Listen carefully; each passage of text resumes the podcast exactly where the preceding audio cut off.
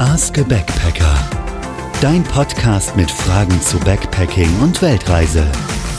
Hallo und herzlich willkommen zu einer neuen Ausgabe von Ask a Backpacker. Hier sind Lisa und David. Und wir sind hier äh, in einer ganz besonderen Location. Wir sind nämlich auf einen Viewpoint gekraxelt, gucken gerade auf das Dorf, in dem wir wohnen und nehmen hier den Podcast auf. Also quasi Podcasten unter Extrembedingungen. Genau. Besonders witzig, wir sind nicht ganz alleine. Wir wurden begleitet von einem Hund, der uns irgendwie hochgefolgt ist und ähm, auch über alle Leitern und was hier so zu überwinden war, rübergekraxelt ist. Das war irgendwie ganz nett und jetzt sitzt er hier mit uns. genau, also erster Podcast-Gast in unserem Podcast. Nach diesem halsbrecherischen Marsch äh, besprechen wir ein Thema, was vielleicht ein bisschen damit äh, verknüpft ist, nämlich das Thema, wie sicher fühlen wir uns auf Reisen. Beim Thema Sicherheit muss man natürlich sagen, das hängt immer ganz stark davon ab, erstmal wohin man reist. Wir reisen jetzt in relativ sichere Länder, wo jetzt nicht irgendwie eine große Kriminalität oder Krieg herrscht. Das kann natürlich auch anders sein, wenn man woanders hinreist. Ähm, das ist natürlich ein großer Faktor. Plus, es kommt natürlich auch darauf an, wie man reist. Das heißt, reist man jetzt per Hängematte und Zelt und schläft irgendwo im Dschungel oder reist man und übernachtet im Hotel oder im Hostel. Das sind natürlich so zwei unterschiedliche Varianten, wo dann natürlich auch wieder eine unterschiedliche Sicherheit gegeben ist. Ja, wir haben gestern einen Franzosen kennengelernt, der genau diesen äh, Hängematte-Modus fährt, also immer äh, irgendwo im Urwald äh, übernachtet und teilweise in den Bäumen äh, sein Camp errichtet, weil er dann irgendwie Tiger und, und anderes in dem Gebiet ähm, leben. Kann man so machen, das ist äh, nicht unser Modus, äh, dementsprechend können wir da äh, über die Risiken nicht so sehr sprechen. Ich finde immer eine gute Anlaufstelle auf jeden Fall für potenzielle Risiken eines Landes ist das Auswärtige Amt. Äh, die haben für jedes Land aktuelle Sicherheits- und Gefahrenhinweise. Die sind auch manchmal ein bisschen konservativ und ein bisschen kritisch formuliert. Das muss man jetzt nicht alles äh, in jeder Sekunde auf die Goldwaage legen, aber es gibt ein gutes Gefühl dafür, was eigentlich die Gefahren sein könnten.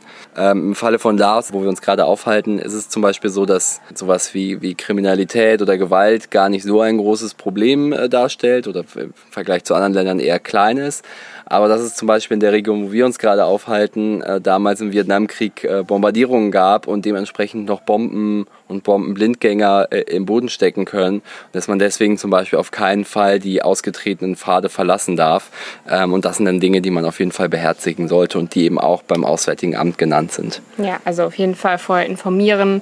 Auch manchmal sind ja zeitweise irgendwelche Gebiete nicht bereisbar wegen Überschwemmungen oder Waldbränden. Auch das steht dann immer auf dieser Seite und da kann man sich einen ganz guten Überblick verschaffen. Genau. Also das heißt, ja, wenn man, wenn man vielleicht nach, nach Südamerika, nach Südafrika, in andere Länder geht, dann sind Sicherheitsthemen nochmal eine ganz andere Geschichte. Grundsätzlich immer vorsichtig rantasten, Leute vor Ort fragen, vorsichtig ähm, versuchen, Dinge dann auch ausfindig zu machen. Ich habe ja mal eine Zeit lang auch in Südafrika gelebt im Rahmen meines Auslandssemesters und da bin ich da so vorgegangen, dass ich immer so ein bisschen beobachtet habe, geschaut habe, manche Dinge bei Tag mal gemacht habe, geschaut, wie funktioniert das, dann vielleicht bei Nacht das nochmal äh, ausgetestet. Und da hatte ich schon den Eindruck, dass viele Dinge schon sehr vorsichtig angegangen werden. Ähm, aber man muss eben ein eigenes Gefühl dafür gewinnen. Ähm, und erst dann kann man so richtig selbstsicher dann sich auch in der Situation bewegen. Ähm, also ja, vielleicht eine kleine Strategie, ähm, die aber auch ein bisschen Zeit braucht. Zum Thema Sicherheit zählt nicht nur Kriminalität oder große Kriminalität. Oft ist es ja auch so, gerade in den ärmeren Ländern, die Leute wollen natürlich irgendwie was verdienen. Hier hat man das jetzt oft so in den Ländern, in denen wir bis jetzt waren, in Thailand und Laos, wenn man jetzt irgendwo am Busbahnhof steht und dann stehen da die Tuk-Tuk-Fahrer. Klar wollen die alle einen guten Preis raushauen und klar bezahlt man als Tourist auf dem Markt wahrscheinlich immer etwas mehr als die Einheimischen.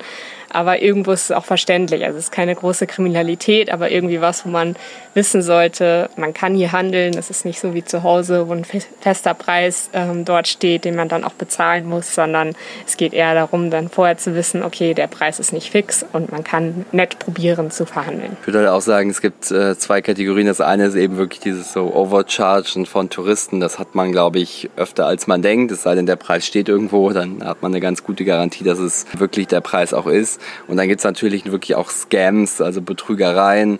In Bangkok ist es so, dass die meisten Leute auf der Rückseite vom Königspalast ankommen und da stehen dann Leute, nee, der Palast hätte heute geschlossen, man könnte aber eine Stadtrundfahrt bei ihnen buchen oder so. Oder Tuk-Tuk-Fahrer, die einen woanders hinfahren.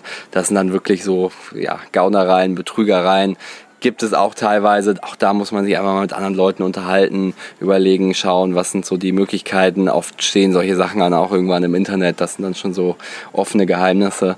Ja, und das sind auch alles Dinge, wo es nicht um ähm, Leib und Leben geht. Dementsprechend ähm, ja, vielleicht eher Ärgernisse als jetzt große Sicherheitsgefahren. Was sicher auch ein Punkt ist, gerade auch wo wir wieder bei ärmeren Verhältnissen sind, ist Diebstahl. Ist uns jetzt noch nicht passiert, aber ähm, ich glaube, wir haben auch eine ganz gute Weise gefunden, unsere Sachen immer gut zu verstauen oder immer gut wegzuschließen. Klar sollte man nicht irgendwie sein Handy oder sein Laptop irgendwo offen liegen lassen, weil dann ist die Möglichkeit da und dann passiert es vielleicht doch, sondern immer zu schauen, wo hat man die Wertsachen. Meistens gibt es irgendwie einen Locker im Hostel ähm, oder man hat eigene Sachen dabei, um seine ähm, Wertsachen zu verschließen. Wir haben zum Beispiel ein, immer ein Zahlenschloss dabei, das wir auch an unseren Rucksack schließen können. Also wir können unseren Rucksack mit dem Schloss verschließen und dann dort, falls es keinen Locker gibt, zum Beispiel die wichtigsten Sachen reinschließen. Die ganz essentiellen Dinge, Handy, Kreditkarten und so weiter, Pass, die man wirklich auf jeden Fall braucht zum Weiterreisen, würde ich auf jeden Fall immer dabei haben. Also die würde ich nicht irgendwo einschließen, wirklich nur im Notfall, wenn man irgendwie jetzt am Strand ist und da die Gefahr größer ist, dass der Pass ins Wasser fällt, ähm, dann vielleicht einschließen, aber sonst immer dabei haben. Ich würde auch nicht nur sagen, dass das ähm, eine Sache von ärmlichen Verhältnissen ist, sondern vor allem auch unter Backpackern. Also ich glaube, die meisten Diebstähle passieren dann wirklich im Dorm und das Handy liegt offen rum und dann ist es irgendwie weg und äh, keiner weiß, wer gerade im Dorm gewesen ist und so. Das äh, müssen dann nicht mal Einheimische sein. Ähm, ich glaube, es gibt beide Kategorien ja, du hast eben schon mal kurz angesprochen, was wir equipmentseitig für Vorkehrungen treffen.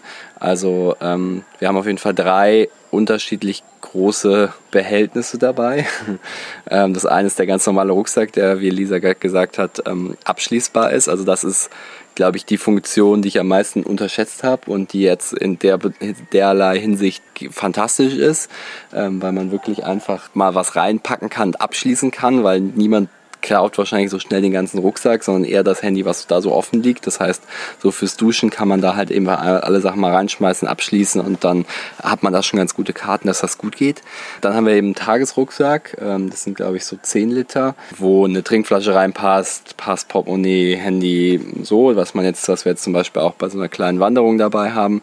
Und dann haben wir nochmal so eine Gürteltasche dabei, wo wirklich Portemonnaie, Pass, Handy, vielleicht noch eine Powerbank oder ein äh, Schlüssel vom Dorm reinpasst. Und so können wir halt je nach Sicherheitslage quasi unterschiedliche Größen von Behältnissen und äh, Gepäckstücken mitnehmen. Und das, was wir eben im Hotel lassen, tun wir in den Locker oder wenn es keinen Locker gibt, schließen es eben in den Rucksack. Einen Rucksack aus dem Zimmer tragen kann, kann auch passieren, aber das meiste sind so die Sachen, wo man mal irgendwo reingreift und dann irgendwas Wertvolles findet und äh, man es vielleicht auch gar nicht so schnell feststellt. Also auf jeden Fall informiert euch vorher gut, wohin reist ihr, welches Land, wie sind da die Sicherheiten, dann was ist euch selber am sichersten, was wollt ihr verschließen, was wollt ihr mitnehmen, dass ihr irgendwie ein Behältnis habt, wo ihr es reintun könnt oder was zum Abschließen dabei habt, was irgendwie immer gut ist, was zum Abschließen dabei zu haben. Also schaut vorher, wie ihr das handelt und wie ihr euch selbst auch am sichersten fühlt. Ich denke, das ist auch immer jeder hat so seine eigene Komfortzone. Ja, also man muss, glaube ich, auf jeden Fall sagen, äh, Sicherheit und gefühlte Gefahr ist sehr, sehr subjektiv. Ähm, also manchmal ist die reelle Gefahr eine ganz andere als die subjektiv empfundene und man sollte auf jeden Fall immer einen Modus finden, wo das eigene ähm, Gefahrenprofil halt irgendwie nicht so stark ausgeprägt ist, weil sonst ist man irgendwo, vielleicht ist es auch objektiv nicht so gefährlich, man fühlt sich aber unsicher oder bedroht, dann macht es halt auch keinen Spaß. Also irgendwie einen Modus zu finden,